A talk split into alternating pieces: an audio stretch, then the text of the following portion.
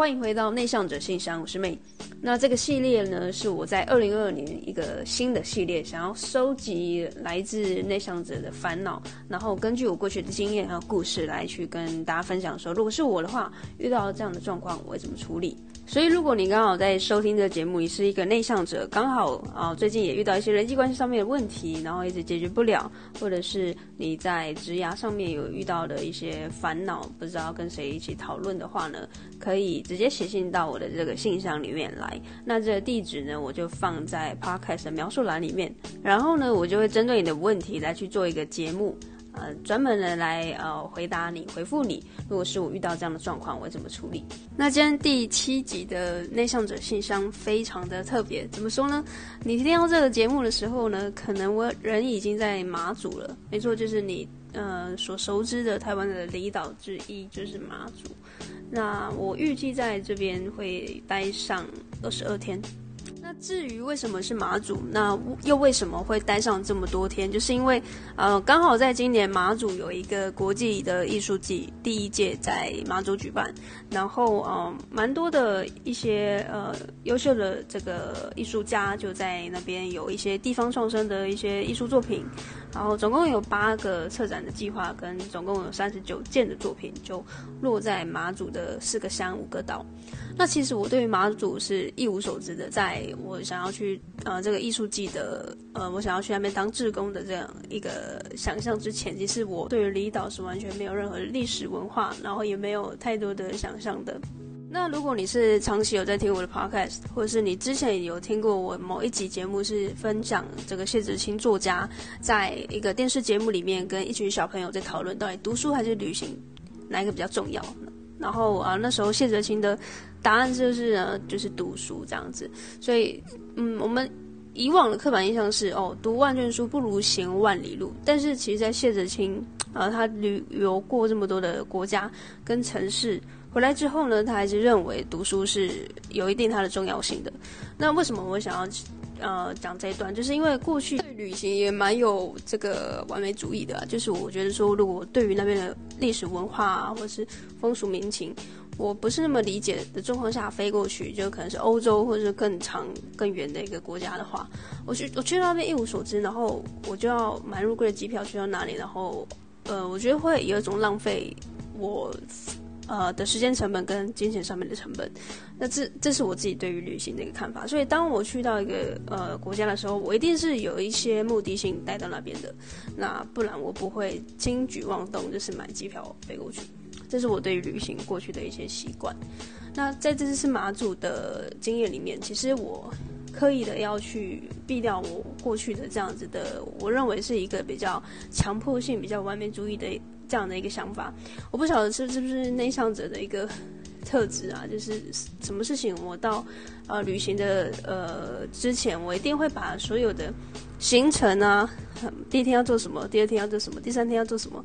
按表操课的，就是把它呃罗列下来。在过去的旅行的经验里面，其实我有时候是一个人，那有时候是跟团体、跟朋友。那一个人的时候，其实很就是很无拘无束啊。就是假设你的旅行的行程是非常的按表操课，然后都每天都一样要七八点起来跑行程的话。其实一个人的状态，你会知道说，哦，这就是你规划出来的旅行的一个 rundown，就是你会知道说，这个东西它就是你这次旅行最重要的目的。但是最呃令人觉得比较尴尬的就是呢，如果当是跟朋友一群出去的时候，如果全部人都要跟着你这个比较呃比较硬的这个旅游的这个 rundown 去走的话呢，不是每个人都吃得消的，因为每个人对旅行旅游的一个呃定义啊。不一样，有些人就觉得说，我旅行就是来放松嘛，那你又把自己逼那么紧，那不是就很像在上班吗？后来久而久之，我就不是那么喜欢，也不是那么呃想要跟呃我自己之外的人出去旅行，因为一方面我怕我的这样的旅行的状态会带给别人不舒适感，那一方面我不想跟自己妥协说，哦，因为朋友的关系，所以就这样吧，就是哦，我原本很多想去的地方。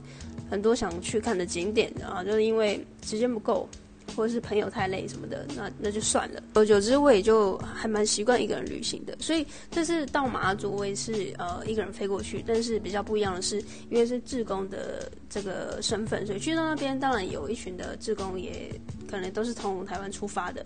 但是它比较介于说一个人旅行跟团体生活啦，因为我不一定要跟这些志工出去玩，对吧？所以我一定还有自己的呃非常多的个人的时间，所以非常的期待我这次到马祖的二十二天的一个旅游，在疫情的期间，我觉得非常的难得有这样的机会，所以呃，我其实呃有想说有一些计划，就是在我马祖的这二十二天里面有一些。呃，对于 Podcast 或是对于我的部落格，或是我呃有一些新的想法，想要在这个二十二天里面去跟大家做互动。那不晓得你现在在收听这个 Podcast 的你，是不是知道我的 IG 账号？因为其实我蛮多的日常的生活啊，还有一些就是很好笑的一些呃趣事，我其实都会用线动或是用贴文的方式跟他互动。所以你听到这里，你应该要去追踪一下。如果你没有追踪的话，啊，我会把账号放在这个描述栏下面，所以你可以去点击，这样你就不会错过我接下来在马祖二十二天可能有的新的计划，然后可以邀请你一起来参加，然后或者是在第一时间掌握在马祖的一个动态。所以，呃，这是马祖去到二十二天的这个非常长的一个长途的旅程，我其实没有太多的计划。呃，除了我自己工作的节目的计划的想象之外呢，其实我跟过去不一样的地方是，我在过去规划旅行的时候是非常的严谨的，就是呃几点几分要干嘛起床，然后出去出门，然后搭捷运啊，搭地铁，然后怎么走怎么去，然后呃会不会有什么雨天的一些备用的嗯去的地方哦，这个我都会调查非常的详细。但是这一次我就完全没有，除了就是因为国内的关系我比较熟悉之外呢，我就是想要趁着这个，呃，比较难得的机会，我就尽量让自己很放空，呃，没有规划太多的行程啊。那呃，甚至去到那边要吃什么美食啊，呃，下了飞机之后的交通方式是什么？那我是不是可以去到别的岛？因为马祖很多岛嘛，对不对？那我去到别的岛要搭什么交通工具啊？要怎么买票啊？然后怎么回来？然后什么什么注意的方式，怎么去看蓝眼泪，这些我都大概只看过呃别人的分享，就这样。我没有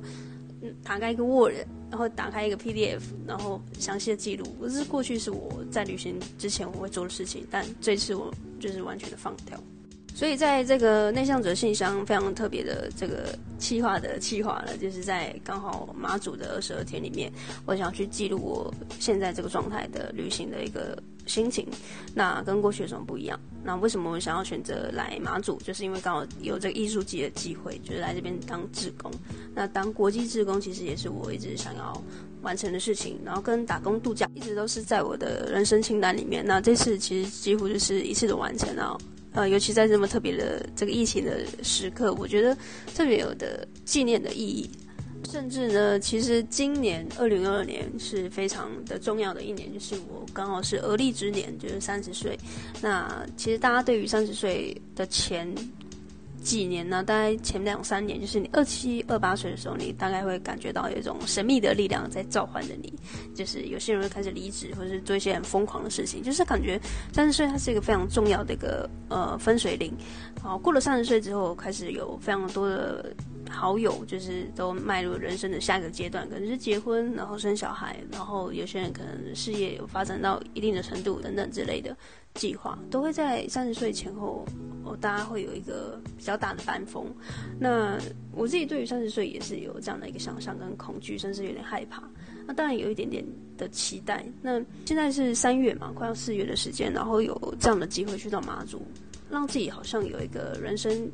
嗯，整个再去做一个复盘，然后用更宏观的视野去审视我过去三十年到底做了哪些事情。那当然，呃，复盘了过去的三十年，那我，当然也要规划一下我未来的三十年的计划，就是我的呃 Podcast 节目，我的自媒体的创业。那或者是接下来有更多的 crypto 跟 NFT 的发展的可能，那这些东西都会在我去马祖二十二天，我相信可能有很多的时间跟自己独处相处，呃，认识新朋友，这也都是非常重要的。呃，一些事情就是在今年，我想要给自己的一些挑战。那最重要就是因为今年我把它誉为是我自己的社交的元年。呃，对于内向者来说，我觉得社交的能力啊，其实有时候是我们自己为自己受限的。就是我们认为我们自己是内向者，所以我们不擅长社交是理所当然的。